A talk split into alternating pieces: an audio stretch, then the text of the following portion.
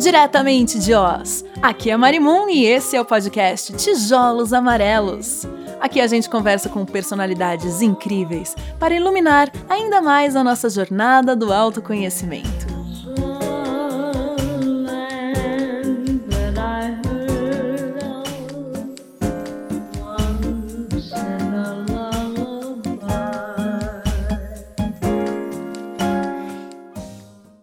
Hoje eu trouxe o Sandro Bosco para conversar com a gente. Ele é super old school da meditação e do yoga. Tudo bom com você, Sandro? Estou ótimo, ótimo. Estou ótimo em 2020. o que é muito difícil, né? O que é muito difícil, é, é. E ajudando as pessoas a verem o lado ótimo desse momento difícil. Então, o nosso papo vai ser muito do maravilhoso. Eu tô muito feliz, aliás, de estar conversando com você, porque quando eu entrei na minha super bad vibe da vida, uma das coisas que me deu uma luz, literalmente, foi a meditação. Ah. E eu encontrei muito um caminho, assim, de, de me entender, fazer esse autoconhecimento e também começar a ter um pouco mais de controle da minha mente que estava muito descontrolada e maluca, né? Então eu tenho certeza que a gente vai aprender muita coisa aqui com você hoje. Tem muitas oh, perguntas, estou ansiosa, tomada. mas queria começar pedindo para você contar um pouco da sua jornada. Como tá. que foi o seu caminho e como que você acabou chegando no yoga e na meditação? Olha, eu era garoto, ó, cabelos brancos, então faz tempo já. assim, é, já era adolescente, né? E, e, tinha um lado que muito me intrigava, assim, dos livros místicos. Eu não lia inglês ainda, não falava, então tinha pouca coisa que chegava no Brasil em português e eu devorava, mas era uma coisa meio. Era um yoga quase ficção, assim, meio místico de algumas coisas que chegavam. Mas eu me interessei, também não tinha. Não era o boom da yoga e da meditação, tinha muito pouco, né?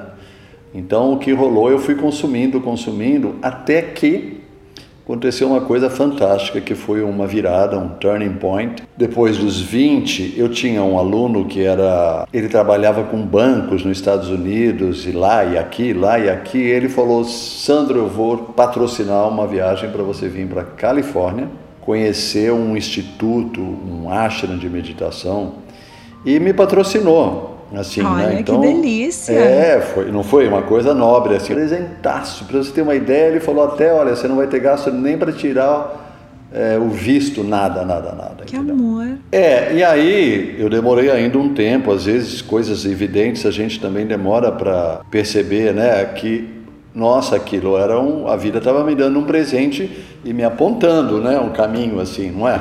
Uhum. Porque, porque eu também fui para lá e tive experiências marcante. Eu já praticava há alguns anos, já tinha feito curso de formação de yoga, ensinava meditação, mas lá foi assim um, sabe, a cabeça virou em vários, virou do avesso, virou assim.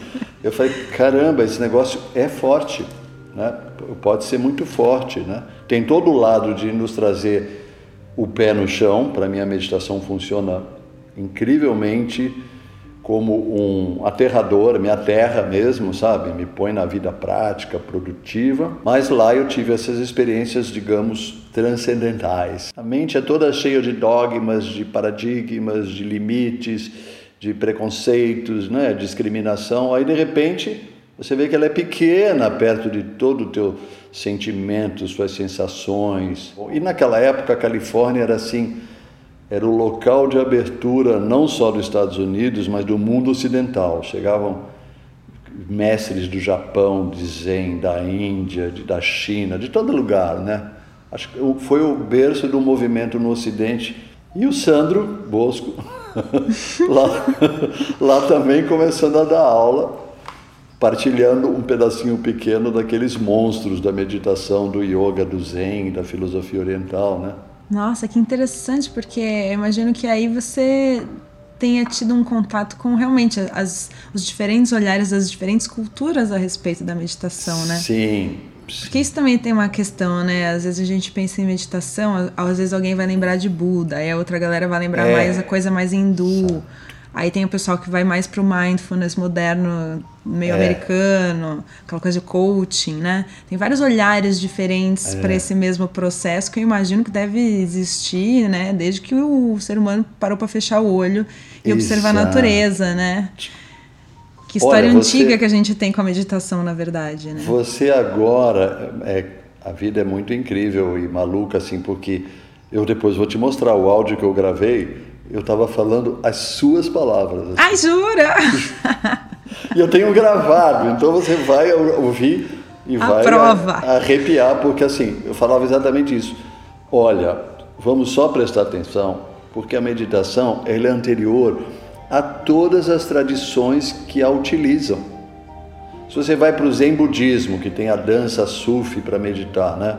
Se você vai para o Zen japonês, eu tive no Japão, em templos em Kyoto. Se você pensar, sei lá, no budismo, né? no budismo tibetano, tem uma ala da, do cristianismo que também praticava meditação de silenciamento, mas ela é anterior a isso tudo.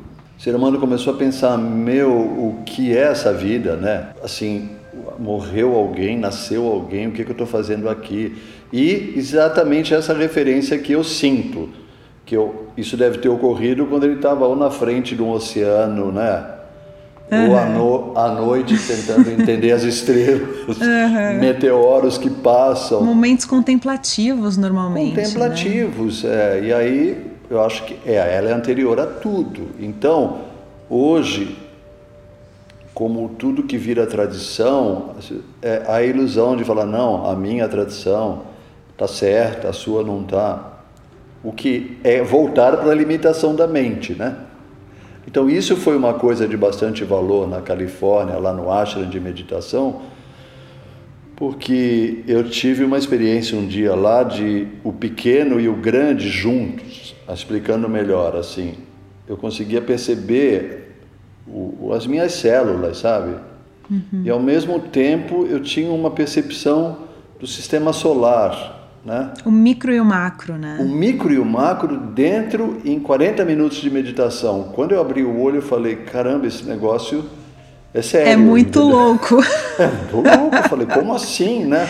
Coisas é quase que... como tomar droga e ficar muito doido de, sei lá, algum psicodélico, assim. Eu, Olha... às vezes, tenho até uma sensação de que, às vezes, eu rodo quando medito. Às vezes eu sinto que eu tô numa espiral, assim, meio Sim, maluca. Fantástico isso.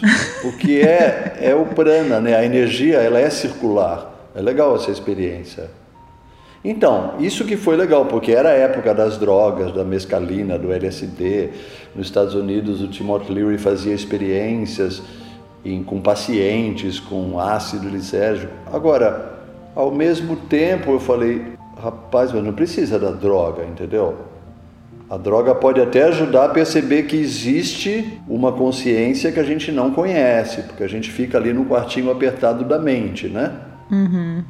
A mente não deixa de ser um confinamento, entendeu? É a maior prisão que o ser humano tem, não é? É, eu sinto. Tem também. gente que carrega uma opinião até o final da vida e acha que não pode abrir mão daquela opinião. Não ou sai por... da caixinha, né? O famoso é, sair da caixinha. Sim, ou porque é a religião dele, ou porque é a, a cultura dele, né? Ou ele é japonês, ou ele é italiano, ou ele é chinês, ou ele é o que for, mas assim, não, meus pais me ensinaram assim, tem que ser assim. Enfim, não sai da caixinha. Né? Então, nesse sentido, a meditação ela é 100% libertadora, porque você vai questionar sua mente. Hoje eu pensei e escrevi isso, assim, o momento que você procura a meditação, você está duvidando do que você pensa, não é? é sempre uma crise. É uma crise. Então agora as portas estão abertas porque o mundo entrou em crise. Olha que lindo. Todo mundo em crise, não tem ninguém que está garantido. Todo mundo de mão dadas numa crise. Mão dadas entre aspas, porque. Digitalmente ou espiritualmente. É, Fisicamente não está podendo, né? Digitalmente, é. E os governantes. E rola uma também. coisa, talvez, da vibração, assim. Você você pensa nessa questão meio de inconsciente coletivo do Jung, a vibração que todo mundo está tendo ao mesmo tempo? É, quando a gente estava falando que você tem o seu quartinho em São Paulo, que é o seu Sim. quartinho da meditação, que você se isola, eu fiquei pensando um pouco um pouco nisso. Eu tenho um amigo que, inclusive, ele não mora mais em São Paulo, bem longe do centro, porque ele falou que tem ondas vibracionais muito intensas.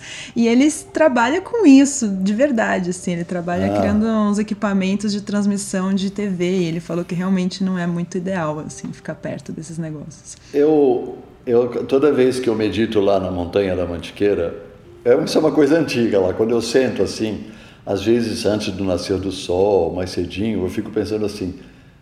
Às vezes eu vou meditar antes de dormir, eu fico pensando assim, eu faço o, eu vou para o Google Earth, sabe? Assim, eu uhum. imagino, né? Uhum. Eu falo, nossa, quantas cabecinhas estão sentadas agora na Mantiqueira, por exemplo, com os é, olhos quando fechados. Quando você pensa em São Paulo, nossa senhora! Aí eu faço isso em São Paulo, mas, irmão, mas eu penso também, pô, agora é, o sol não nasceu, no inverno é mais fácil, né?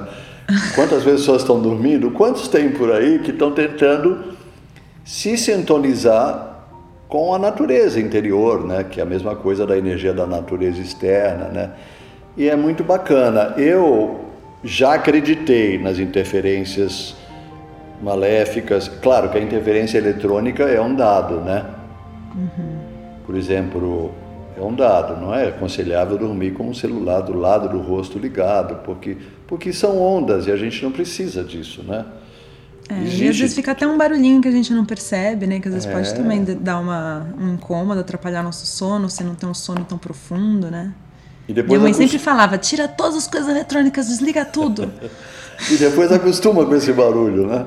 Ah, é total. É que nem ficar morando em São Paulo, acostumar com o barulho de São Paulo e depois ir para as montanhas, né? Isso. Mas é inquestionável que quando a gente está na natureza a gente consegue meditar melhor, né? Acho que existe um não sei lá, não sei nem explicar o que, que é, mas acho que tem um, uma magia, assim, quase, né? Os Upanishads, eu acho que eu até tem no meu livro que você conheceu, ele, os Upanishads falam assim, o fogo está em meditação, sabe? A água está em meditação, a terra está em meditação. E aí quando ele fala terra, como o Upanishads foi escrito há 3 mil anos atrás, a gente talvez não era a imagem do globo terrestre, né?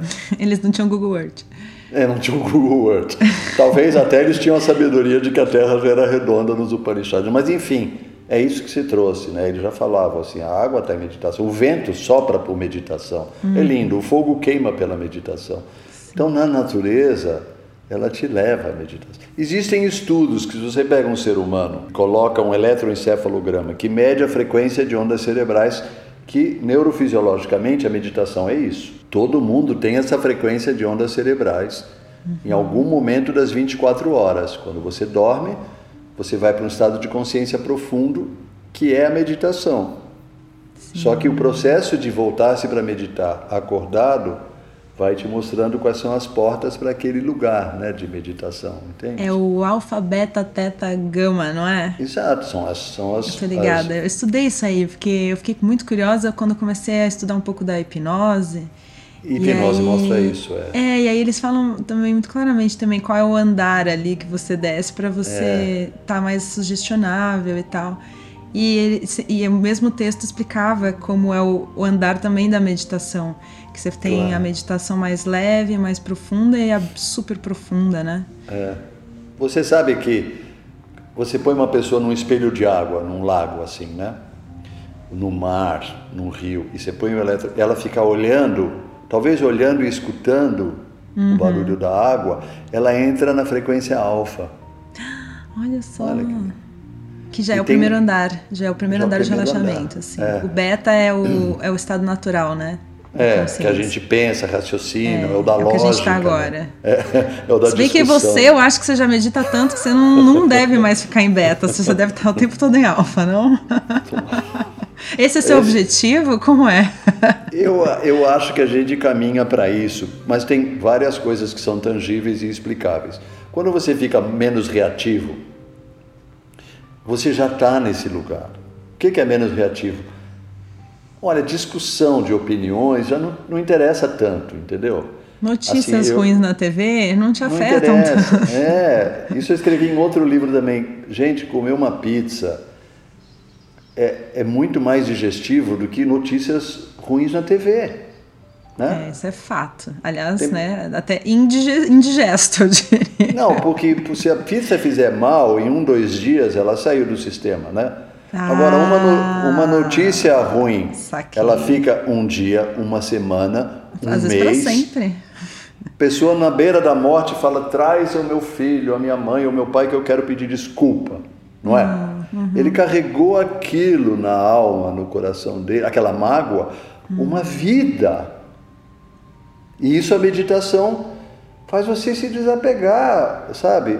Isso eu experienciei tantas vezes em retiro com o grupo, porque o grupo, no fim, vai baixando a guarda da pessoa. Né? E quando a gente abaixa a guarda, você tem que se segurar, porque você quer abraçar todo mundo, você quer. Porque esse estado ilimitado de amorosidade, ele transpira na gente, né? assim, de felicidade. É muito bom, né? Então, é... mas você sabe, olha que curioso isso. Bom, então eu dizia, acho que você ficar menos reativo, é. considerar, ficar desapegado às suas opiniões, assim, né? Por exemplo, hoje quando uma pessoa vem me procurar para alguma coisa sobre o que eu sei falar, meditação, yoga, ótimo. Mas eu convenci alguém quando eu fazia, que eu era cheio de entusiasmo,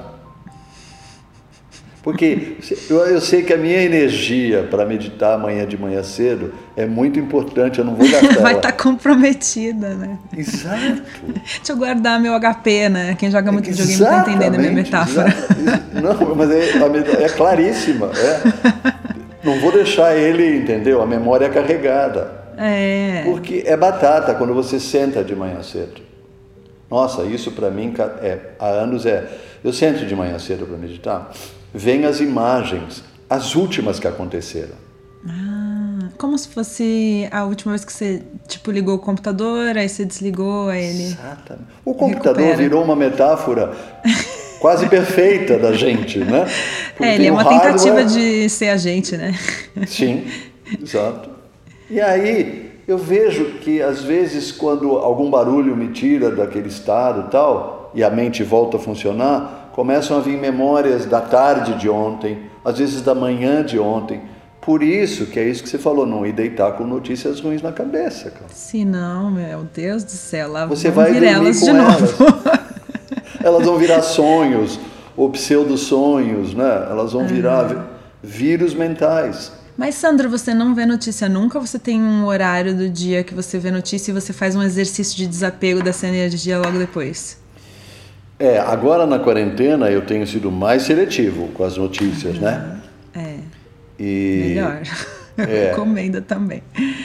Claro, eu tenho que ser seletivo porque você só de ouvir o nome, né, de algumas é. pessoas. A pronúncia do nome do mal. É, claro, porque você é, cola com a com a com a lembrança que você tem uhum. do mal daquela pessoa, né? É verdade, a gente tem essa questão do, da luz e da escuridão, né? E, e todas as sombras, né? Que Jung fala. E às vezes eu fico pensando, poxa, tem essa história também do espelho, né? Que quando você vê uma pessoa que ela te incomoda, é porque ela rebateu ali em alguma coisa que você tem, né? Porque por mais que você não esteja ativando às vezes a coisa, claro. ela ainda existe dentro de você, né? A questão é você ter esse controle, entre aspas, né? De como você lida com a sua energia. Tipo, sentir raiva, sentir inveja, sentir claro. ódio. O que, que eu faço com essa energia? Como eu trabalho com ela? Eu tô lendo um livro maravilhoso que é sobre inteligência emocional. Ah, do Coleman, tô... não? É, do Coleman. Eu tô ah. terminandinho ele, inclusive. E eu aprendi muita coisa com esse livro, inclusive sugiro muito.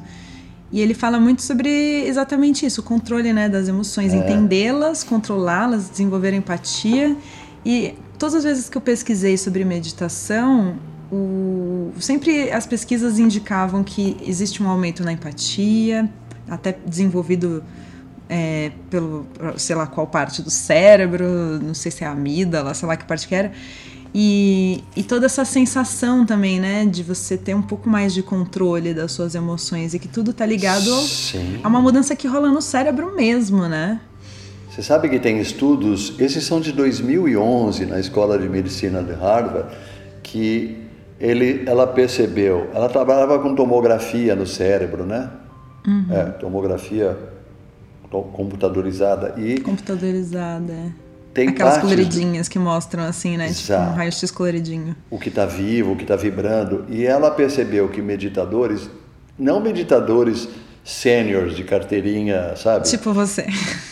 É mais meditadores tipo eu, assim, iniciantes? Não, não é meditadores de 200, 300 anos. Ah! não, meditadores, assim, o cara que começou por a experiência, né? Que eles pagam, ah, ó. entendi. Fica lá meditando durante 3, 4, 5, 6 meses regularmente, vai lá no instituto meditar. tem partes do cérebro que ele não, por exemplo, do controle emocional, elas não uhum. são só ativadas, como elas alteram fisicamente. Que nem um músculo, assim, sabe? Ela aumenta Treinou. de tamanho. Treinou. Treinou é. E eu acho que, que o controle né? emocional passa por isso, por você se desapegar das coisas que você estava apegado. Não é que o controle emocional é um chicotinho nas suas emoções, não. Uhum. É, é, fluxo, é... é como a água, a emoção está ligada à água. É simplesmente você, entendeu? Lidar com menos arraigamento, menos menos apego mesmo, né? Menos é, é porque quando a gente fala em controlar as emoções, fica realmente parecendo Sim. que a gente vai pegar um chicote, vai, é, emoção, se controla. É, é. uma coisa meio assim. E na verdade não, né? Não é esse tipo de controle. É, é, um controle mais livre, assim, né? É tipo Olha, você não ser descontrolado, no sentido. Isso. Assim. Porque a compulsão que a gente tem de falar certas coisas para determinadas pessoas, né? Uhum. Que a gente, ah, eu não devia ter mais falado isso para ela porque eu machuco ela nunca me ouviu. quente, né? É, e você repete aquilo. Eu acho que é uma compulsão, poderíamos fazer um paralelo de uma pessoa que fuma, entendeu? Hum.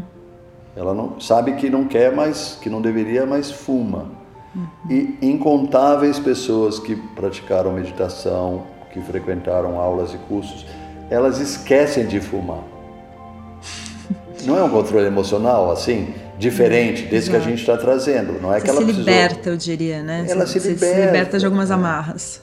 E se liberta de algumas amarras. E outros vícios, né? Assim, dependências químicas que a pessoa... Porque esse lugar do controle emocional, ele é fortalecido. Sim. Então, as compulsões são mais fraquinhas, fraquinhas. Mas tem uma coisa que a gente estava falando do... Que eu estava tentando dar exemplos do que... Como a meditação vem para os para o meu dia, né? Hum. Você sabe que naquela época que eu morava na Califórnia e os primeiros mestres de meditação chegaram lá, era uma época que se usava, eu não sei se é a época que se descobriu o medidor de frequência de ondas cerebrais, né? o eletroencefalograma e outros equipamentos. Mas, escuta isso, eles puseram esses aparelhos na cabeça dos gurus de meditação e olha só, o cara tirou o aparelho e falou: não, esse aparelho está quebrado, me dá outro. Aí botou o outro na cabeça e não era o aparelho, era o cara. O meditador sênior, o guru, ele conseguia dar uma palestra ou conversar como nós estamos conversando aqui, no estado de ondas cerebrais que uma pessoa normal só consegue dormindo, sem sonhos, entendeu? Que é o, estado do vazio. É. Meu Deus! Porque uau. você trouxe, você trouxe o mestre Jung, né? Que é o, o nosso é, mestre da simbologia amo. dos sonhos, que é maravilhoso, né? Eu fiz terapia junguiana e pô, foi muito benéfico assim. Então eles falaram como pode uma pessoa como opera no pode? mundo num estado que a gente achou que ninguém operasse, porque a mente está totalmente em silêncio, entendeu? Os pensamentos. Um desses mestres foi perguntado assim: Mas então você não pensa mais? ele, ele falou: Quando eu quero, eu penso. Excelente resposta. Vai, meu irmão. Mas qual é o seu. Você, que já é uma pessoa que está meditando desde que você tem, sei lá, menos de 18 anos, pelo, pelo que eu entendi da sua história. Você. É, menos de 18. Você tem um. Você tem um objetivo, assim, você tem um. Você tá mirando chegar num lugar, assim. Porque eu, pessoalmente, eu tenho uma coisa. Talvez porque eu joguei muito videogame. eu tenho uma sensação de que eu tenho que evoluir meu personagem e mudar de nível. Eu tenho a impressão que nós, ah, seres entendi. humanos, sapiens, saca? Tipo, a gente tá vindo numa, numa, numa, linha de evolução e que a gente tem que dar o próximo passo. E que o próximo passo tá muito ligado à mente. Acho que tá mais ligado à mente do que ao corpo. As pessoas falam, ah, evolução, né? A gente não tem mais o siso, sei lá mais o quê. Mas, tipo, eu acho que é, eu acho que é na mente a nossa próxima evolução, sabe? Eu acho que é justamente esse, esse, controle, sabe? Ficar que nem esse grande mestre aí que já chega nos, é. sei lá, gama, sei lá, zeta, é. sei lá onde ele tá já, porque ele já deu a volta no negócio. É o estado de Tandra, que é totalmente profundo e silencioso e vazio. Mas olha, eu já tive um objetivo. Aí eu fui descobrindo que não ter o objetivo É mais fácil. É chegar lá. É, ah, é entendi. mais fácil, é. Porque assim, quando você tem. Claro que eu dou aula de meditação semanal, dou retiro, sete dias, cinco dias. E eu, eu fomento na pessoa assim, ó, escreve aí para você qual o teu propósito, qual, tua, qual a tua intenção, né? Alguma coisa que é mais é, profunda ou que perfuma o propósito, a intenção, enfim. É importante isso, claro que é, né? Porque por muitas pessoas essa é a motivação. Ela Sim. fecha o olho e fala, eu quero paz, eu quero paz, e ela não consegue, mas ela ah. começa porque Droga. o querer ele é oposto, né, à meditação, entendeu? Você não precisa querer prestar atenção na respiração. Basta prestar atenção na respiração. Hum, às vezes a pressão é o que atrapalha, que nem quando Isso. você quer muito lembrar uma coisa Isso, e a última coisa que você vai conseguir fazer é lembrar daquela coisa. Você traz ótimos exemplos, né? Quando você esquece da coisa, você é. lembra do que você queria. É isso. Muito a pressão às vezes é ruim. Eu tinha visto também um, uma palestra num TED Talk de um, de um cara falando sobre meditação e ele dizia que teve também uma pesquisa que foi feita, acho que era na Noruega, que era a história do urso polar. Talvez você já tenha visto essa.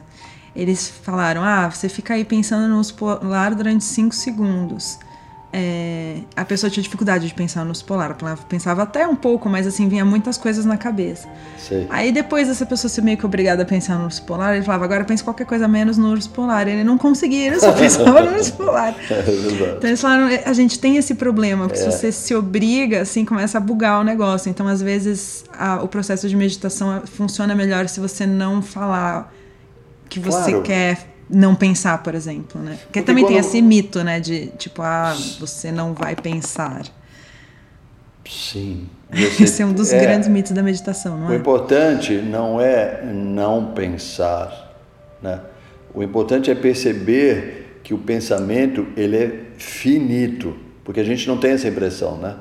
Você acorda e, sei lá, entre levantar da cama ou ir no banheiro ou ir tomar café, você não tem mais consciência de, de, de quantos pensamentos você já teve, né? Uhum, então isso não, né? é assim se você perguntar, se eu te perguntar qual foi o primeiro pensamento que você teve hoje, talvez você fale, ah, Sandro, foi isso. Aí eu vou falar assim, mas Marimon, você tem certeza?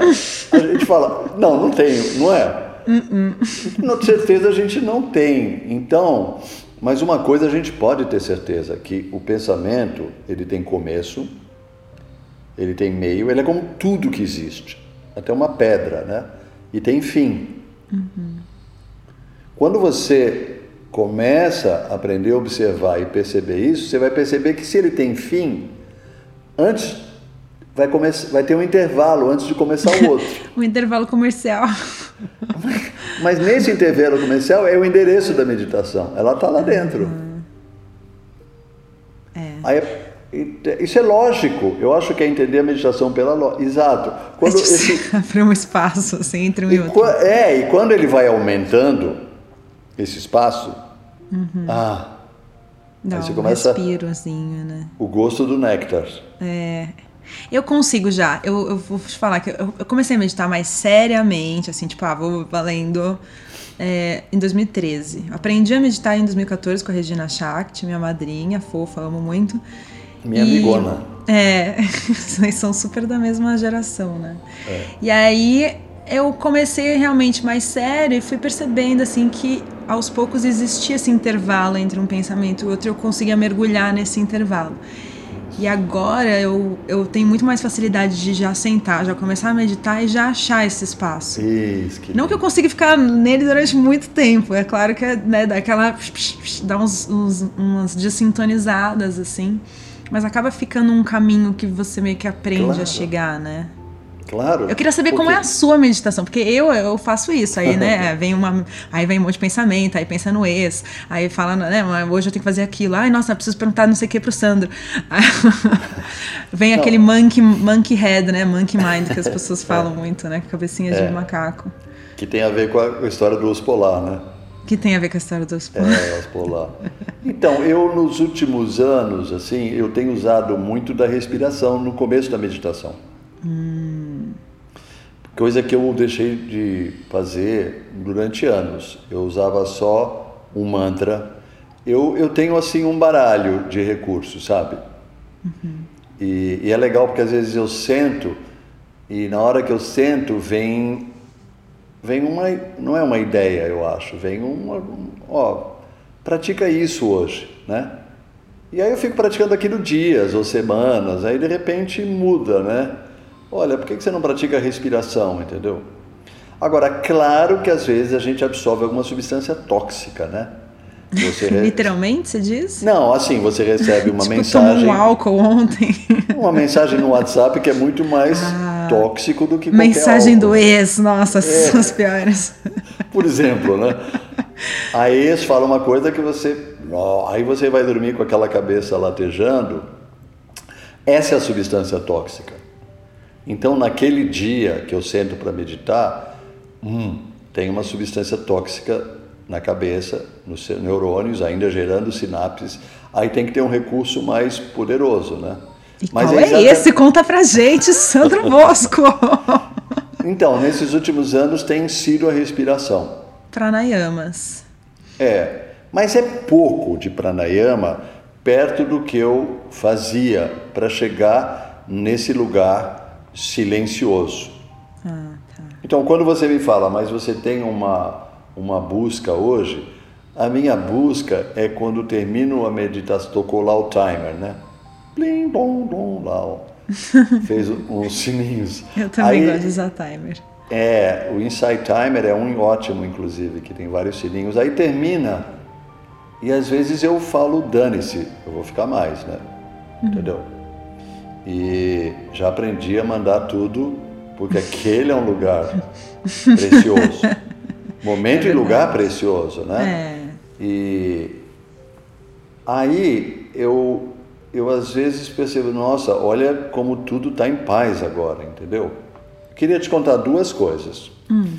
Uma é qual é o recurso hardcore quando a mente está intoxicada Por de favor, conta pra gente, salva é, a gente. É, é uma técnica que parece muito pueril, Vou fazer um suspense agora, tá? Hum. Para contar ela.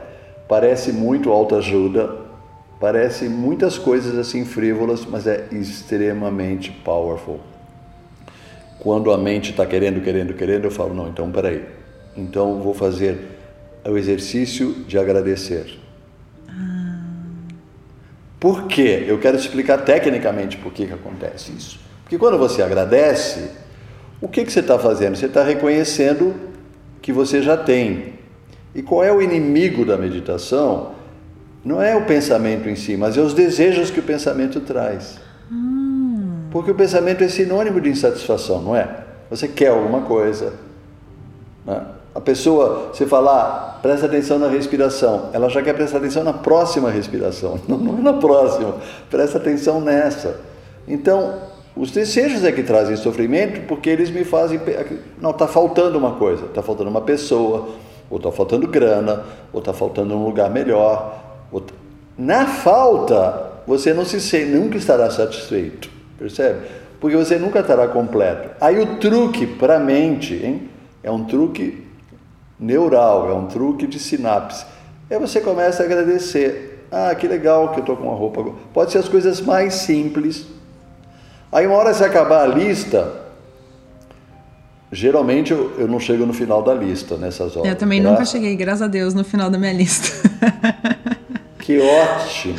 Mas se acabar, volta para o início, porque é o exercício de reconhecer que você já tem, ele dissolve, é que nem um ácido, ele dissolve o querer, querer, querer, querer da mente, né? Quer dizer, já tenho, mente... já tenho, já tenho, já tenho, já tenho. É, já tenho. Não, isso. Não, eu já tenho. Ah, mas, não, mas eu já tenho. Que bom que eu já tenho isso. Que bom que eu tenho duas pernas. Que obrigado que eu tenho dois braços. Que bom que, que... tem água quente saindo do chuveiro. Yes. Que, que bom que o ar que eu respiro não é tão poluído assim. Claro. Podia ser pior. Que bom que na quarentena o ar do mundo purificou. Né? Vamos ver na quarentena as coisas boas. Que bom que. Entende? E aí isso fornece uma entrega da mente, porque outro sinônimo da mente é resistência. Ah, resistência. Eu vi uma palestra maravilhosa da professora Lucilena Galvão só sobre resistência. Foi excelente, indico para todos. A resistência é terrível, né? Ela nos prega peças, ela nos atrapalha e nos boicota. E em momentos incríveis nos boicota para tudo, até para amar a resistência, não é? Para uhum. se soltar, para uhum. para dançar. Curtir a vida, exato. É, para pular. Realizar nossos sonhos. Para se expor é, sem se preocupar com o que os outros estão achando. Tudo isso é resistência, né? Uhum. E tudo isso tem uma seiva, né? Que é o medo. A resistência, ela medo, tem um, o exército do medo que a, que a sustenta, né? Então a meditação, você vê, ela vai dissolvendo o medo, hum. porque ela vai dissolvendo as resistências, né? através de um processo de você, caramba, olha que tipos de pensamentos são recorrentes na minha cabeça. Tem uma coisa que, que me aconteceu uma época, eu falo ano passado, mas eu já não tenho mais certeza assim quando foi, mas que é muito legal. Às vezes eu estou na meditação e Vou te dar um exemplo, que eu não, não sei se. Vem um cheirinho de café, por exemplo, sabe? Uhum. Aí, claro que você é pego por um outro estímulo, né? E um bem Prime... gostoso, por sinal. o café, o cheiro é melhor que o café até, né? Aí, ele... Aí chega o cheirinho, veja, o cérebro, quando ele recebe o cheiro, é só o cheiro. Mas aí a mente fala, ela quer classificar. Ah, isso é café. Hum, é, isso é café. Você está lá no silêncio da sua meditação. Aí fala, puxa, acho que eu quero um café. Entendeu? Aí aquela paz começa a ficar ameaçada, né? Porque você já é. quer o café. Então, de repente, isso era, foi muito legal que um período que aconteceu, eu falava assim, não, pera, que nem voltar os quadrinhos de um filme. Muito legal. Falou, olha, isso começou com o cheiro do café, depois a lembrança, depois eu quero. Sim, a sequência de pensamentos. É, né? aí eu, eu consigo contar, Marimu, seis, oito, dez. Aí eu falo, olha que legal, porque você entende como a sua mente, diferente de todas as outras oito bilhões de mentes do mundo, funciona. Entende? E é Isso. é muito útil porque na hora que você está tendo os pensamentos que são nocivos, eu, por exemplo, eu quando eu comecei, por isso que eu falei que a meditação também me ajudou muito, eu acho que é legal trazer isso até porque eu imagino que muita gente tem a mesma questão. Eu comecei a perceber da onde vinham os meus, a minha, a, os meus pensamentos negativos. Então, quando eu vi, eu estava mal. Aí eu falava, não, mas espera, o que estava passando pela minha cabeça? O que, que eu estava vivendo? Aí você vai fazendo exatamente isso que você falou. Você vai isso. dando esse rewind, assim, isso. né? Volta.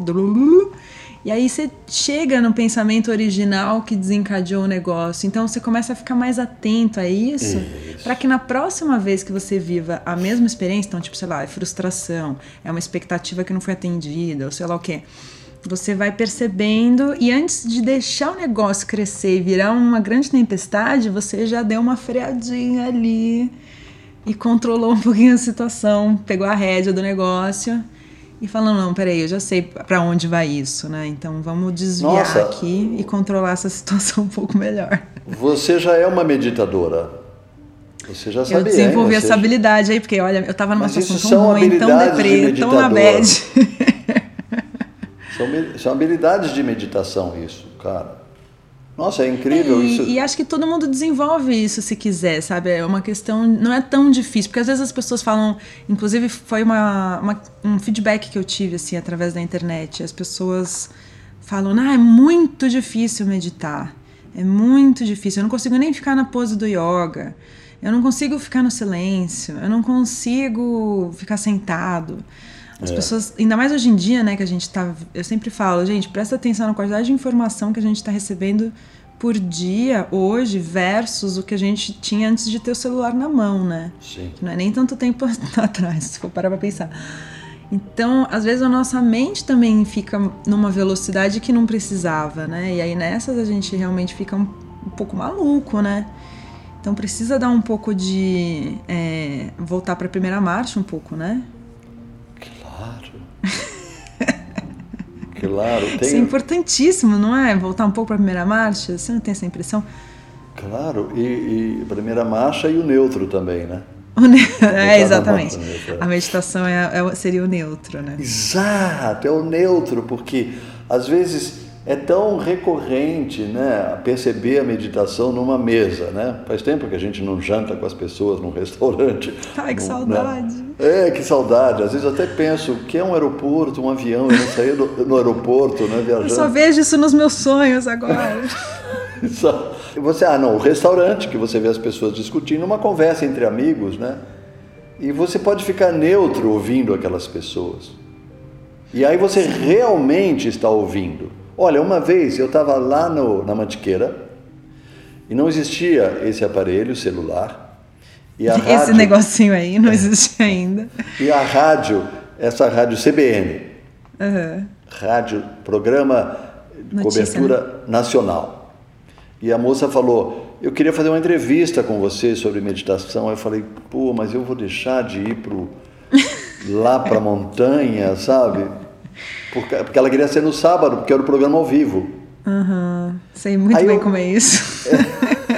Ao vivo. Aí eu falei com um vizinho meu, o querido, que a casa do caseiro tinha um telefone fixo. Hum, era uma casa do caseiro bem legal. Eu sentei lá na casa do caseiro.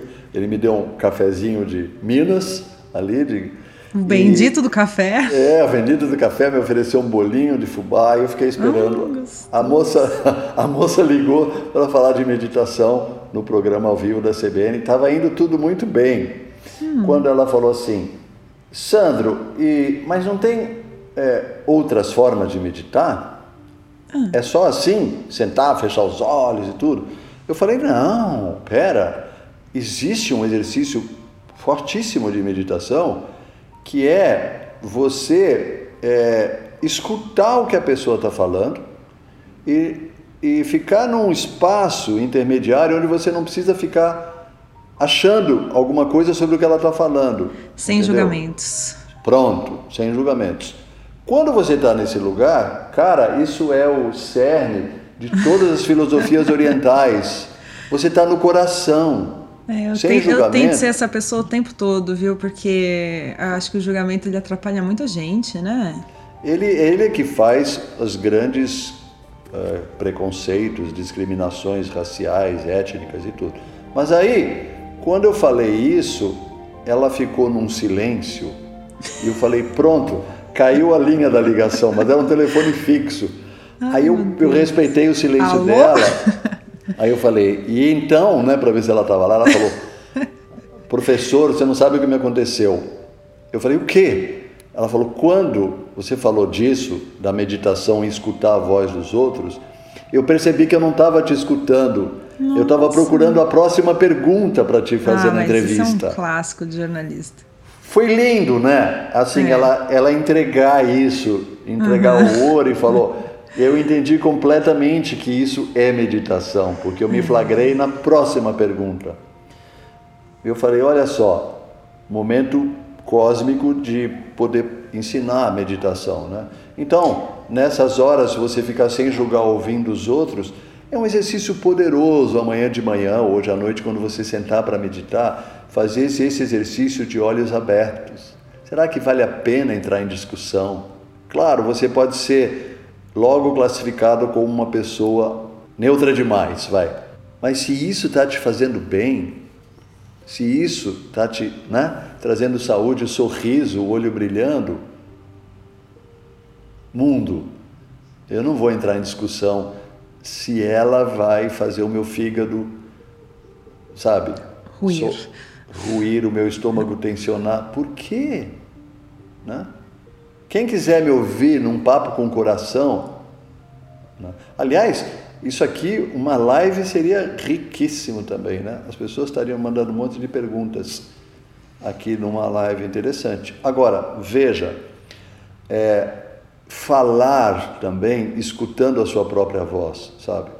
Sim. É, é uma baita Isso é meditação. também. Porque tem gente que fala, fala, fala, fala, fala, fala e não está pensando em nada, na verdade. Não. Isso é um clássico também, né? Sim, é um clássico da pessoa louca e chata, né? Porque ela fala só sem... fala de si.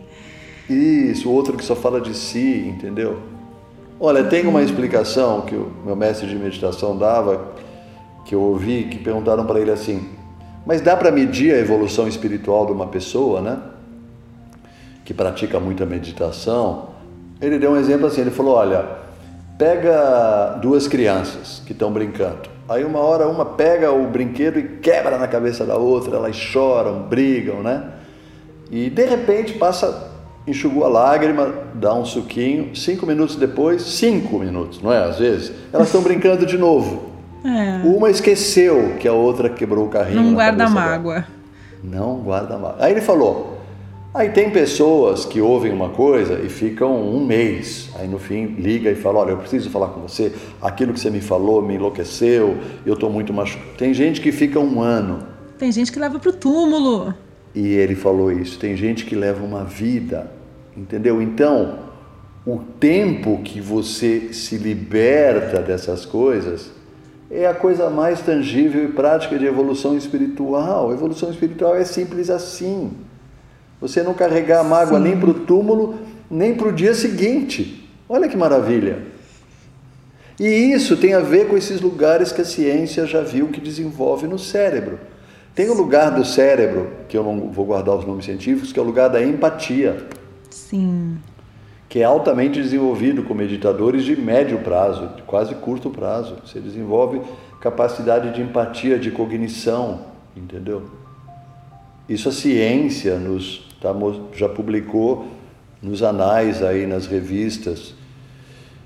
E claro, se você olha lá nos textos mais antigos que ainda são da Índia, eles já falavam disso, né? É, os textos védicos né, davam essa letra aí faz tempo. Por isso que o pessoal do yoga já está antenado nessa história faz muito tempo. Exatamente. É. Agora, que bom né, que a ciência assina embaixo, carimba e fala, ó, é engraçado como isso veio meio recentemente, e, e agora com a onda dos coachings, né? E do é. É, sucesso, sucesso na empresa, sucesso na carreira. A galera acabou descobrindo que a meditação ajuda, né? Você ter o poder da mente, não sei o autocontrole mental.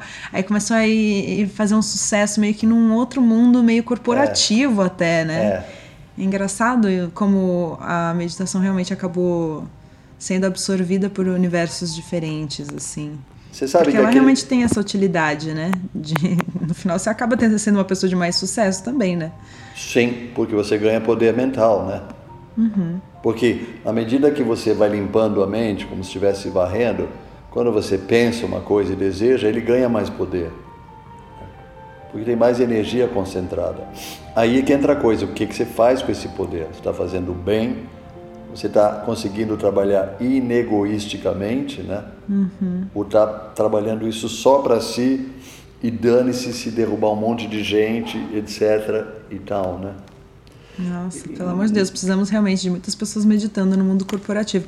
Aliás, eu acho que tinha que ter mais meditação em todos os lugares, né? Eu lembro de ter visto boas notícias aí de escolas colocando meditação, meditação né, é. entre as aulas, que estava aumentando inclusive o foco e a concentração das crianças. Claro. Que acaba sendo muito útil para absorver a matéria também, né? Em Não vestibular também, né? Que a pessoa está estressadíssima, né? 15, 5 minutos. Você sabe que quando eu levei meditação para as empresas, por isso que a capa daquele livro virou um tigre sentado em cima da televisão. Né? Hum. Porque a televisão, a telinha, qualquer tela é o que consome o tempo da gente, né? Você vai no Instagram, de repente você queria ver uma coisa e você ficou meia hora vendo aquele Sim. universo maravilhoso. Sim, de, com certeza, Uau. exatamente. Descreveu perfeitamente a vida é. de todos nós nessa é. vida moderna. Então, ele, eu, aí as pessoas me pagavam bem, fazia palestras, meditações, mas aí o diretor, o CEO vinha falar, ah, eu acho muito bacana a meditação. Acho muito bom. O problema é que eu não tenho tempo. Ai, sabe? Aí eu, eu ficava ouvindo isso. Aí eu inventei uma outra coisa. Não, não vou dar palestra de meditação, vou dar palestra sobre pausa, como fazer uma pausa. Eu até escrevi um, escrevi um livro sobre pausa, mas já tinha uns dois, eu falei, não, então não vou fazer. E aí eu gravei, tem quatro filmes no YouTube que é pausa. Aí eu falo, não, mas você não precisa fazer meditação, meditação mesmo, mas faz uma pausa. Você não faz pausa entre uma reunião e outra, né? A pausa do café, a pausa do a cigarro. A pausa do café, às vezes, não é para o café e para o cigarro, é para você fazer uma pausa. É que verdade. o corpo precisa de pausa, né? É melhor uma pausa de meditação do que a pausa do cigarro mesmo, né? É, eu falei, então faz uma pausa. Aí eu fiz lá um vídeo que eu falo assim, você tem dois minutos? Dois, Então, dois já é suficiente. Dois. Aí eu, eu acabo sendo três, mas eu falo dois. É, se minutos. engana, né? Mas a pessoa vê que Eu dois começo minutinhos, enganando, eu falo, você tem dois Quando minutos? já são cinco, Já dez. passou 30 segundos. Não, mas, Mas os três. você, você indica, assim, tipo, pra quem tá começando, vai... Você acha que a pessoa poderia começar com dois minutos, cinco? Acho. Todo Eu, dia eu vou te falar, ela pode minutinhos. começar, a pessoa acha que é exagero, você pode começar com 60 segundos. Uhum. Porque eu vou falar, quando eu comecei, eu falei, não, agora vou levar a sério esse negócio, porque eu sei que isso aí vai ser bom pra mim, eu vou sair da bad, eu falei, eu vou fazer esse negócio. Aí eu colocava o despertador, eu falava, vou começar com cinco minutos. Aí eu colocava o despertador, eu não conseguia ficar cinco minutos, era impossível. Eu não conseguia ficar dois. A minha cabeça era de aquele negocinho, né, de, de celular, de, de mente maluca, ansiedade, estresse, bads. Então, assim, se você tá tendo dificuldade, pessoal que está ouvindo a gente, saiba que você vai conseguir chegar lá. Como tudo na vida, quando a gente tem disciplina, esforço, dedicação, fé, é, a gente consegue chegar muito longe, sabe? E, e acho que é uma questão realmente de se dedicar um pouquinho todo dia. Porque eu tenho a impressão que aquela coisa lá dos 21 dias, que inclusive tem o Deepak Chopra, que eu acho, É. pessoalmente, eu acho um pouco intenso demais para quem tá começando, assim. Sim. Acho que você tá começando mesmo, vai nesses cinco minutinhos todo dia com Sim. despertador, né? Você não acha? Eu assim? adoro quem está quem tá começando, porque as pessoas vêm com frescor, sabe? Não é? Uhum. Quem, quer dizer, eu adoro todo mundo, né? Eu amo assim, todos, sem exceções. Um beijo para assim, todos vocês. no coração de todos. Mas é que o, o novo ele vem com a cabeça fresca, ele não vem cheio de não, porque a meditação budista foi isso, a taoísta foi aquilo, a, a chinesa.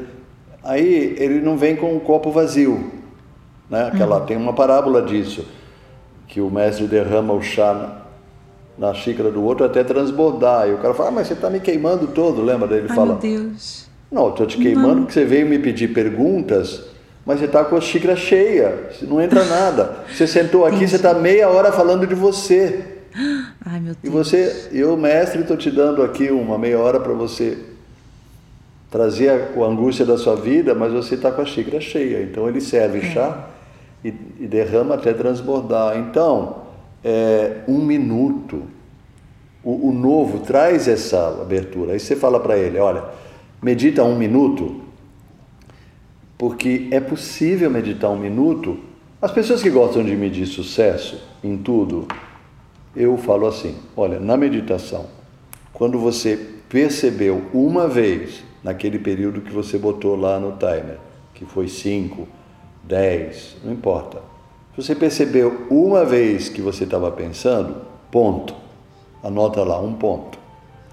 Se você pensou duas vezes, dois pontos. Então, ah, eu não, eu pensei dez pontos, dez vezes eu vi que eu estava meditando. Dez pontos. Porque é isso a meditação. 90% da população do mundo não percebe que pensa e não percebe que quem regula, quem regra a vida dessa pessoa é uma mente condicionada que a condicionou na primeira infância, depois na adolescência e que enquadrou a mente com uma série de preceitos daquela cultura, daquela raça, daquele país, daquela língua, formatou aquele software, como a gente estava falando. Exato, fez a programaçãozinha lá. Fez a programação. Então, quando você começa a pensar que está pensando, perceber né, que está pensando, bingo, começou a meditação, né? Plim, plim, começou. É, começou o grande caminho da meditação. Até que um dia você vai ter que acreditar, pela lógica, que o pensamento tem começo, meio e fim. Aí vem o segundo. Então, o que aconteceu entre o primeiro e o segundo? Aí eu começo a ensinar a prestar atenção na respiração, porque assim como tem um intervalo, estou olhando bem para a câmera, agora é sério. Assim como, assim como tirar o óculos, fazer aquele olho assim, assim como tem um intervalo entre os pensamentos, tem um intervalo entre a respiração. Isso é importantíssimo. Isso, isso eu não tinha pensado. Sim, não tinha pensado. Né? Não, confesso que não. Eu achei que a respiração aí vinha como um mar, assim, que não É. tinha exatamente uma pausa. Mas Faz sentido, né? E aí os feras do Hatha Yoga, lá do século XIII, falaram assim, Paranachitavriti Nirodha, assim como em sânscrito, assim como você respira, você pensa. Daí você autorregular a respiração. Aí quando você cuidar da respiração, o ritmo que você der a ela é o ritmo que você dá aos pensamentos. Por exemplo, quando uma pessoa perde oxigênio, qual é o primeiro lugar perigoso danificado? É o cérebro, né? Verdade. Dá um problema, lá morre 100 milhões de neurônios. Então, quando você regula a respiração, você vai regulando. Regular é o quê? O corpo todo o tempo está fazendo autorregulação, certo? Sim, Se você sobe uma escada é. correndo, o coração autorregula, ele ah, acelera. Sim. Aí você para lá em cima. tudo. É, é, autorregulação é uma palavra bonita até, porque o corpo, a inteligência do corpo, ela está o tempo inteiro fazendo isso, né? E então autorregular a respiração é você ir lá com cuidado, porque ela é muito delicada, e você vai modificando, faz uma inspiração profunda, uma expiração profunda. Veja se não forçou a cabeça, espera um pouquinho porque no ritmo da respiração é o ritmo do pensamento. Então, esse é um segundo segredo. Isso é importantíssimo. Ah, isso é tão básico, mas é tão óbvio, é tão simples. Queridos e queridas, o que é poderoso é simples. que bom, né? É? Ufa. Ufa. Mais fácil da gente chegar lá, né? Pois é, é mais, o que é, que é mais simples você falar para uma pessoa? Não, presta atenção na respiração. Ah, realmente é simples. Agora vai prestar atenção na respiração. Eu, por exemplo, tenho um pouco de dificuldade de fazer a pose do lótus. Sim. E canso meu corpo rapidamente quando estou meditando, então é, eu tenho uma preferência por meditar deitada, mas para não ser completamente deitada de dormir, eu normalmente coloco um pouco mais de travesseiro e fico levemente inclinada, assim. E, e, existe essa dúvida, né? Tipo, o jeito certo de meditar, né? Se tem o, a língua na, na, papila não sei o quê, o, o olho meio é. vesgo pro nariz, e a, a, pose, né? De flor de lótus, todas essas coisas. Você, você acha que tem um jeito certo de meditar? Tem alguma coisa que faz realmente diferença? A coisa de alinhar os chakras, você, você bota fé que faz uma diferença? Tem que ser vertical? Ou você acha que de boa fazer deitado? Eu, assim, nesses 40 anos aí que eu tive que construir uma forma de ensinar, eu tenho dois preceitos, assim, simplificar e desmistificar. Hum. Eu, não, eu não falo que chakras não existe, mas eu não... Eu gosto das pessoas que nunca meditaram ou que estão fora da fronteira do país da meditação, entendeu? Ela não tem nem passaporte nem visto. Então eu falo, entra, porque é possível meditar. Agora, muita gente fala, mas eu não posso meditar deitado? Eu falei, pode, como uma experiência ou duas. Mas o que, que a gente faz deitado? A gente dorme. dorme. E a gente, sei lá, namora e o que mais que você faz, entendeu? Então, deitado, a chance de você cochilar é maior. E aí não é meditação. Entendeu? Então. Mas é mais pela preocupação de você... acabar pegando no sono. Não tem a ver com um, uma pose que funcione melhor. Então, o que eu faço para acolher todas as pessoas que têm dificuldades? Eu ensino a sentar. Porque a grande maioria das pessoas, eu te falei, o primeiro obstáculo que a pessoa me traz é falar ah, é tempo. Eu falei, tá bom, não medita, faz pausa de dois minutos. ah, é, isso eu posso. Ah, isso está funcionando. Mudei o nome só, né? A pessoa carregava um conceito de meditação, agora eu troquei, é pausa. O outro é o corpo. Eu tenho formigamento, o corpo dói, tá, tá, tá. então a pessoa, cara, briga com o corpo ou briga com a mente, que é quase a mesma coisa. Então eu falo assim: você não quer sentar no chão? Senta numa cadeira. Numa poltrona, num sofá. Aí eu, numa poltrona. Aí eu ensino como sentar numa postura que o corpo não vai amolecendo, entendeu? Porque é necessário. Porque se você estiver sentado, mas você estiver assim, né? Sem exagerar. A cabeça a caída, assim, né? É, entendeu? Porque a função da coluna, isso já dizia o Iyengar, mestre de yoga, ele fala: a função da coluna é deixar o cérebro desperto. Ah, então tem um. Tem, porque, claro, a coluna vertebral ela segura os pulmões nessa posição a circulação, o oxigênio pelo sangue e o cérebro fica desperto. Daí você vai chegar naquele lugar que os feras mestres conversam e dão palestra no estado que os humanos só conseguem no sono profundo sem sonho. Para chegar lá você tem que estar uhum. desperto, entendeu? Uhum. Então, eu ensino nos intensivos e no YouTube e nos retiros, senta de um jeito que teu corpo não vai reclamar. Pega uma almofada, pega um travesseiro, pega um cobertor, vai calçando o corpo até a coluna, entendeu? É, Isso é, consegue. um apoiozinho. Ah, dá um apoio aqui na lombar, na cadeira, descruza as pernas. Posição de lótus, eu acho extremamente nociva para ocidentais. Porque a gente ela, estra ela, é, ela estraga joelho, assim, a, ah. é, entendeu? Às vezes Não, sentadinho com a perninha para baixo, assim, relaxado, é melhor. Tem uma posição do yoga que chama sukha, que quer dizer simples. Senta nela, cruza a perninha de um jeito, né? Tem os banquinhos de meditação também que funcionam, né? Que são Sim. legais. Mas Você a questão. Um pouquinho mais alto com o bumbum, assim. É. Né? Eu tenho dado muita live, muita aula aberta de meditação, né? Porque muita gente ficou sem emprego, sem trabalho. Então estou dando muita mais coisa gratuita. Outro dia a moça falou assim: Ah, mas eu tenho que ficar toda dura para meditar? Eu falei: Não, você não. Sentar com a coluna ereta não é rigidez.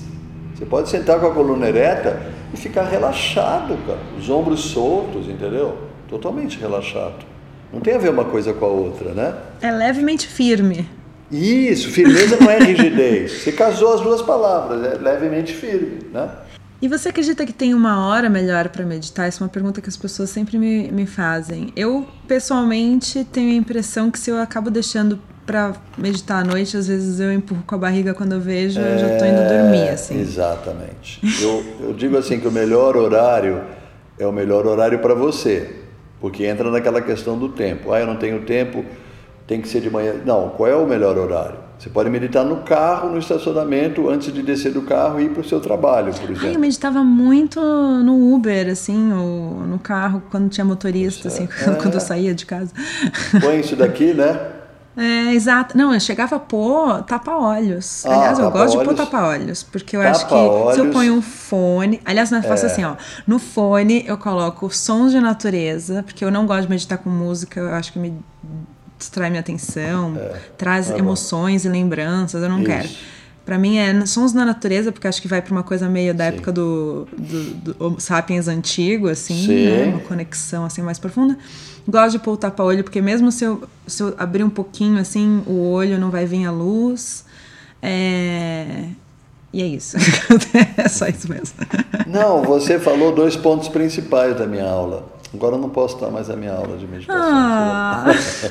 não, esses tapa-olhos são as coisas mais práticas para meditar, porque o olho, quando você está pensando com o olho fechado, ele fica mexendo. É, dá uma vibradinha assim. Quando a pessoa deita, aquele REM, né, o movimento dos olhos sonhando, os olhos mexem. Toda vez que projeta imagem na tela mental, o olho mexe, né? Hum. E, e, aquele negócio, ele vira uma caverna, né? Escurece. É. E a leve pressãozinha que faz ajuda a relaxar os olhos. Mas e, é... por consequência, ajuda a acalmar a cabeça. Aquilo é fantástico. E essa outra dica que você deu, eu pus no livro. Ah, mas pode ouvir música? Eu falei, olha, música te remete. É, a mente vai fazendo as a associações emoção, inconscientes, de né? Aliás, tá, subconscientes. Tá chorando do amor perdido, é. que é aquela música, entendeu? A música lembrou um filme. É, lembrou um filme. Vira uma, uma trilha sonora da sua viagem. vida. Exato. Então, os sons da natureza, a natureza está em meditação. O som, o fogo está em meditação, o vento está em meditação. É, eu acho também. A água está em meditação. Chuvinha, um a riozinho. terra está em meditação, claro. E hoje em dia é a coisa mais fácil, né? Você joga lá no YouTube, tem imagens lindas de oito horas de chuvinha na natureza para você ouvir e meditar. Isso é facílimo, né, de encontrar. Agora, tecnicamente, tecnicamente, a fisiologia da natureza tem três momentos que são propícios, que a gente você vai entender. Meditação é uma mudança de energia, certo? Primeiro você está pensando, gastando muita energia, você começa a observar, você começa a gastar menos energia. Quem pensa muito está oxidando, está gastando energia. Às vezes você chega em casa cansado, você ficou sentado numa reunião discutindo o dia inteiro. Verdade. Muito pensamento, muita palavra, a mente cansou. A meditação ela transmuta energia dentro de você. Então tem três momentos do dia e da noite onde tem transmutação de energia. Qual é? Quando, o sol se nasce. É, então um pouco antes dele nascer, está chegando no pico da virada. Ah. Qual é o segundo momento? Seja no verão ou no inverno, quando ele chega no meio. Ah. É, chama Madhyas em sânscrito. E um outro ponto que é quando ele desce no horizonte, que a noite chegará. Ah, nesses três lugares, há bilhões de anos, nesses três momentos, há bilhões de anos, a energia transmuta, né, da natureza. Sim. Então, se você quer se dedicar, tem tempo, vai botar a vida em função disso, bacana esses três momentos. Agora, qual é o melhor momento? Aquele que eu consigo estipular. é o que rolar, especialmente no começo. Rolar, especialmente no começo. Agora, uma coisa que não é o que rolar é um compromisso. Se você põe lá no seu timer 3 minutes, então é 3 minutos. Pode ter formiga, abelha, terremoto, aguenta 3 minutos. Tufão bomba. É, tudo. Ah, não, não, três minutos foi muito. Ok, amanhã põe dois e meio, mas aguenta dois e meio. Uhum. Porque senão você está só respondendo aos anseios, ansiedades da mente, entendeu?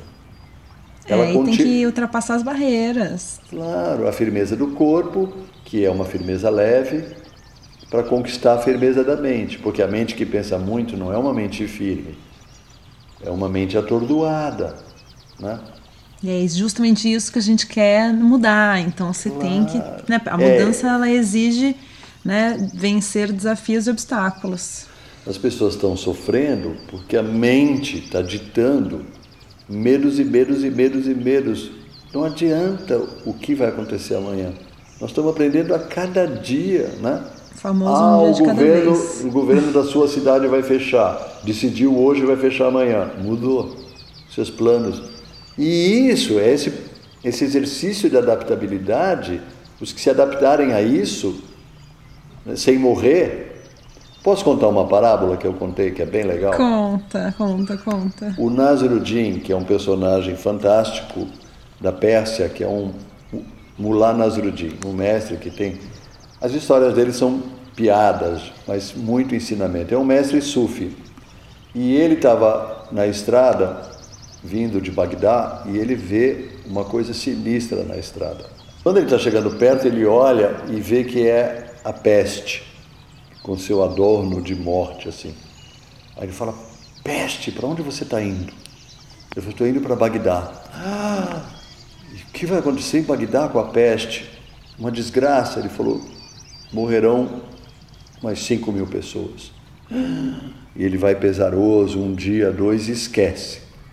Um mês depois, ele encontra a peste na estrada, ela estava saindo de Bagdá.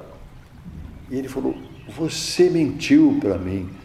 Você falou que você ia levar a vida de 5 mil pessoas. Morreram 50 mil pessoas. Não, não, não, não. Eu, eu, a peste, levei a vida de 5 mil. As outras 45 mil foi o medo que levou elas.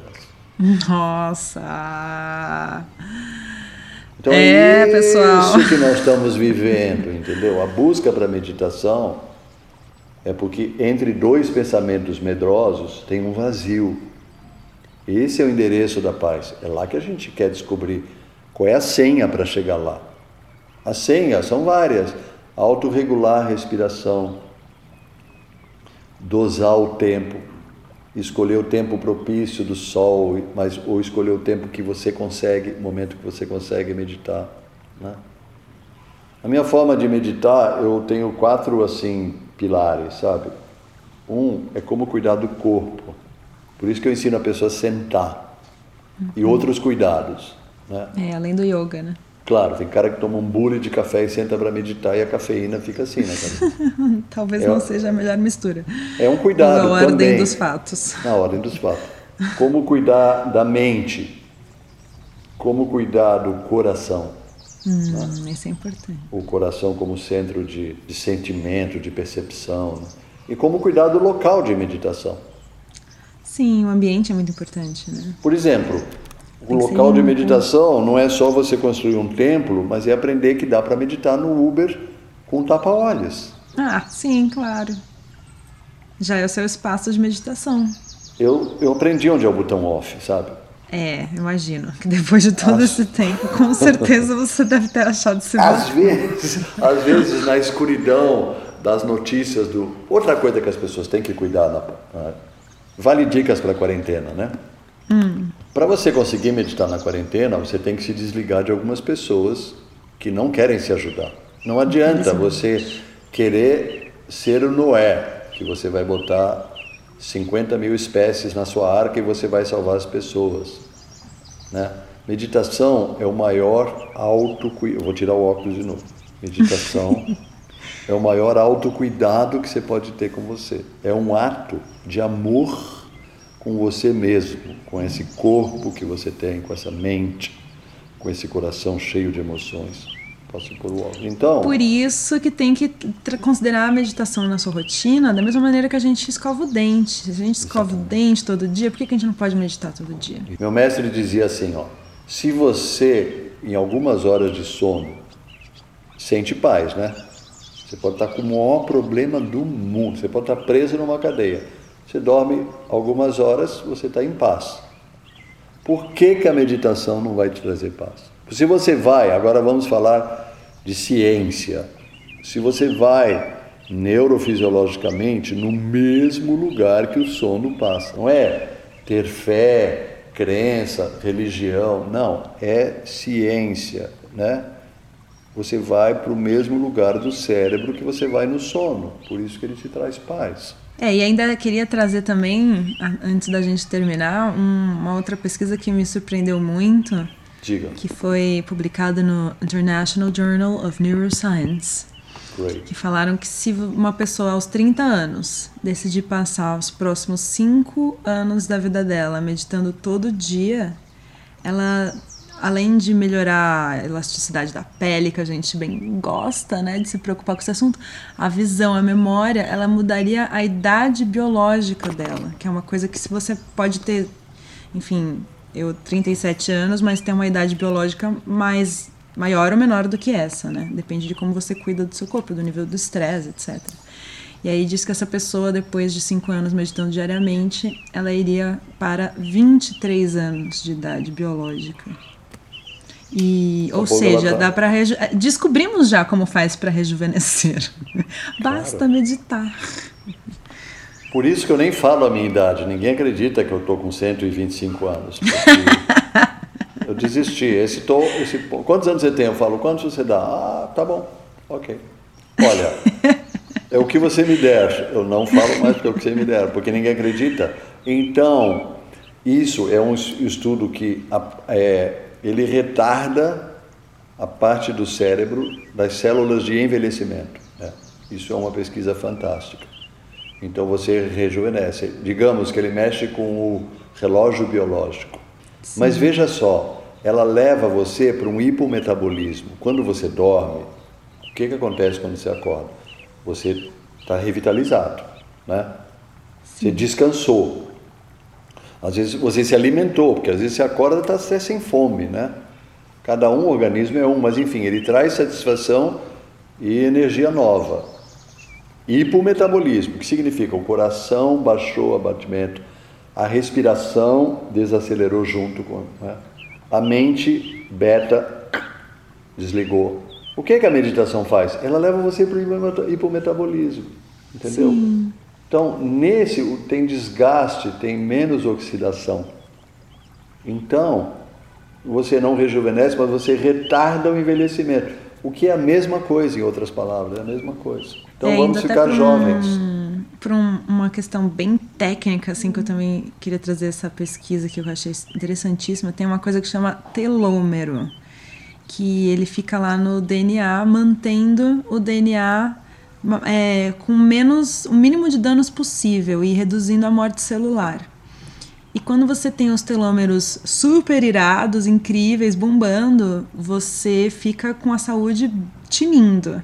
E se eles ficam meio comprometidos, aí começa a dar abertura para doenças tipo câncer, diabetes, várias doenças cardiovasculares.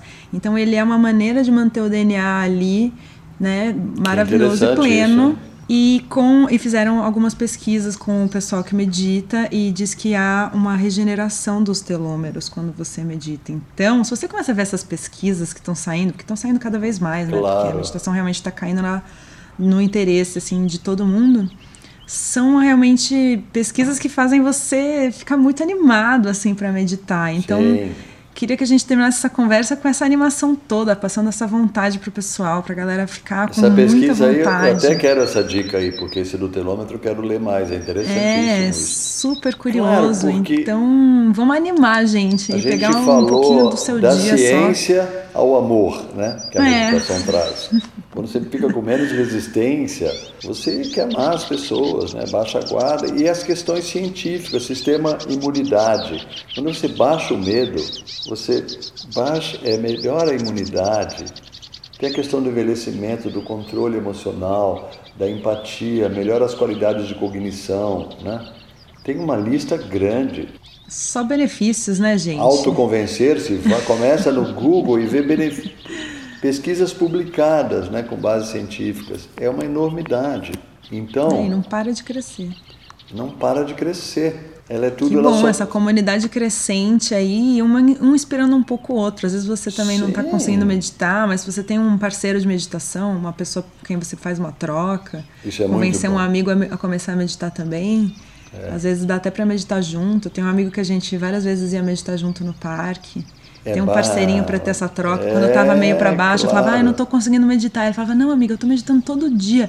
Aí você fala, nossa, eu tô atrasada. Aí você fica com uma sensação assim, tipo, é que nem ir pra academia com um amigo, assim, é, sabe? Claro. Tipo, é bom Vamos. dar um estímulo. Então, se é. você é o único aí que medita, arranja um amigo para meditar com você. Tem coisas que são super simples, mas são sutras, assim, sabe? A meditação, ela traz alegria. Se você convive com uma pessoa que medita, né?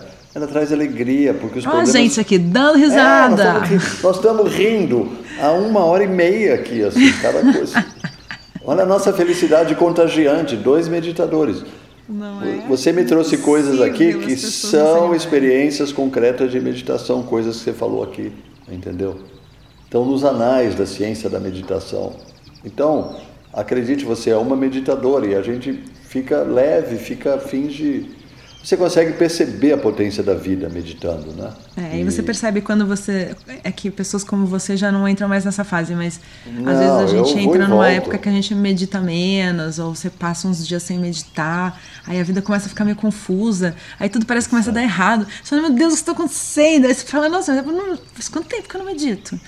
Exato. Aí é isso, não estou meditando. É. Tem uma coisa assim, olha, a mensagem, é legal isso que você está trazendo, é bacana, precioso.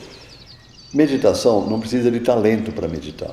Olha só, ah, mas eu não, não, não é que nem matemática, culinária, música, sei lá, falar em público, não precisa de talento. O, assim, um interesse, o, vai meditar com humor. A pessoa às vezes me pergunta, meu irmão, qual é a melhor postura para eu meditar? Né?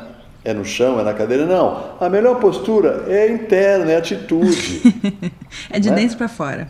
Brinca com a meditação. Hoje eu vou imaginar assim que não é eu que estou respirando, é o universo que está me respirando. Isso eu gosto muito também, de Brinca. entrar umas piras de visualização. É, eu fazia aquele Google Word, aí eu via toda a Serra da Mantiqueira, uma casinha no alto da montanha e um carinha lá maluco, em silêncio, entendeu? É isso para mim que já criava uma atmosfera. Usa criatividade.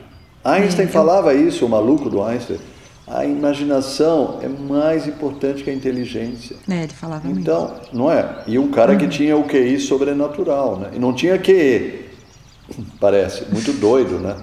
Não, sei lá se ele tinha ou não tinha, não quero fazer nenhuma inferência no Einstein, mas assim, um QI maluco, que devia atrapalhar o coeficiente emocional dele. Agora, imagina, cria imaginações, cria um cenário, então a atitude É a melhor postura interna, né? E às vezes a atitude é você lembrar o teu propósito. Não, eu tenho que meditar porque na, no primeiro semestre de 2020 eu estou com muito medo.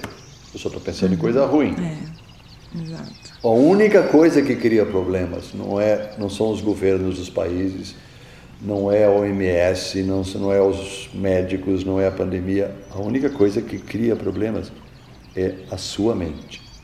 Ela cria, depois ela arruma uma solução, entendeu? Aí ela, como ela arruma uma solução, ela cria outro problema. Mas é ela que criou o problema para criar a solução. Fala para ela assim, ó, não precisa, entendeu? Outro recurso que eu dei da gratidão. Relaxa aí, querida. É, posso dar mais um, um uma técnica hardcore? Super, por favor. Que as, conversa com a sua mente. Porque a mente parece uma entidade, né? As pessoas estão ouvindo, conversando com ela, como se fosse uma novela cheia de personagens. Os personagens são os mesmos, só trocam os figurinos, assim, né? E são como loucos, ouvindo, conversando com a mente, né?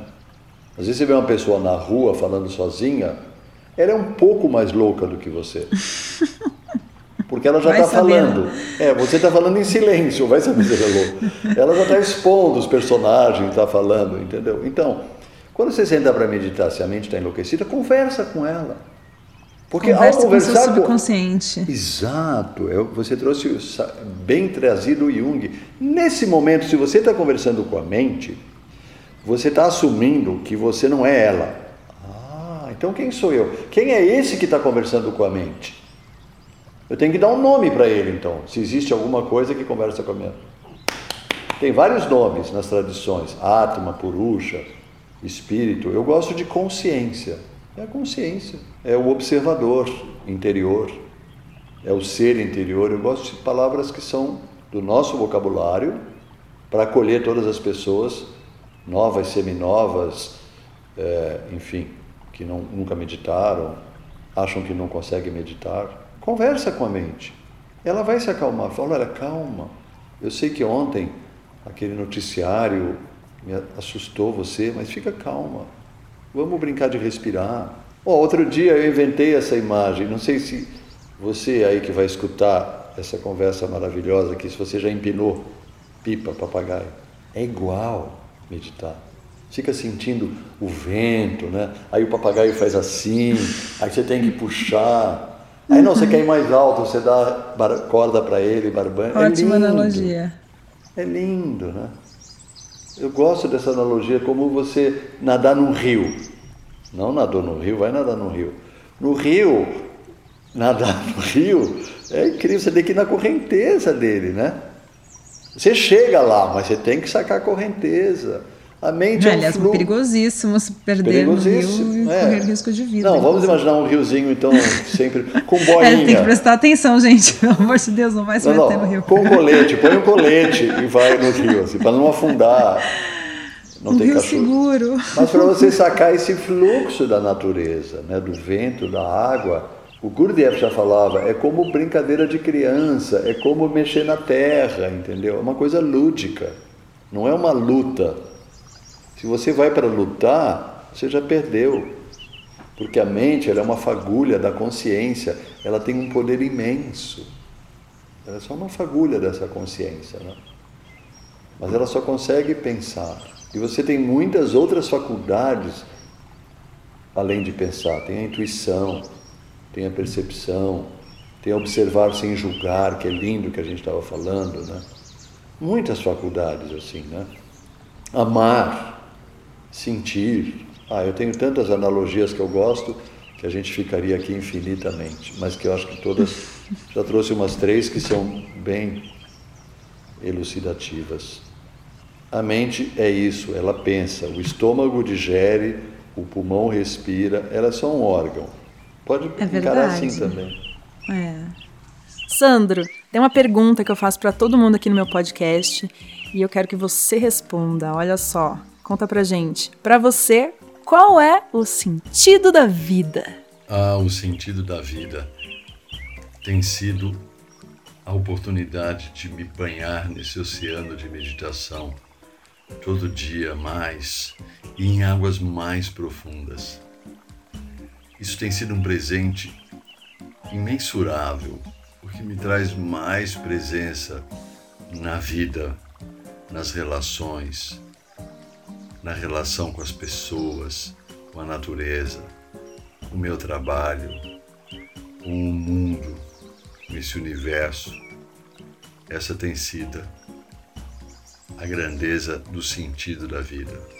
Ai, Sandra, que delícia a nossa conversa. Eu, nossa, nossa, aprendi tanto. Foi ótimo. Foi uma delícia. Conhecer você meditadora agora e legal. Meu vizinho bacana. de Serra da Mantiqueira. É, vizinho de montanha, hein? Vizinho de serra. É. A, a gente bacana. já deve ter meditado ao mesmo tempo várias vezes ali. Com certeza. E você precisa ir lá visitar a gente, tá? Com certeza. Com certeza. E em breve você também vai lá dar um, dar um pulo na Vou fazenda. de novo, é. Muito, muito obrigada. Gratidão gigante. Você é maravilhoso. Também. Agradeço muito, demais. Muito grata por toda essa sabedoria. Muito obrigado por poder compartilhar, que eu adoro também. Obrigado. E na próxima terça-feira, a gente traz o Tantra para nossa jornada com a minha grande amiga Carol Teixeira. Então, assim, é uma coisa que é muito complexa, mas de forma resumida, o Tantra é você usar o teu corpo como instrumento para transcendência. Você uhum. usar o teu corpo como instrumento para você entrar em contato com o infinito, com o divino, que seja lá como você quer chamar. Se você curtiu esse papo, compartilhe com os amigos. Muito obrigada por ouvir. Espero que essa conversa te ajude na sua jornada. Eu vou adorar ouvir vocês lá no meu Instagram, Marimun, então espero vocês lá. Até mais!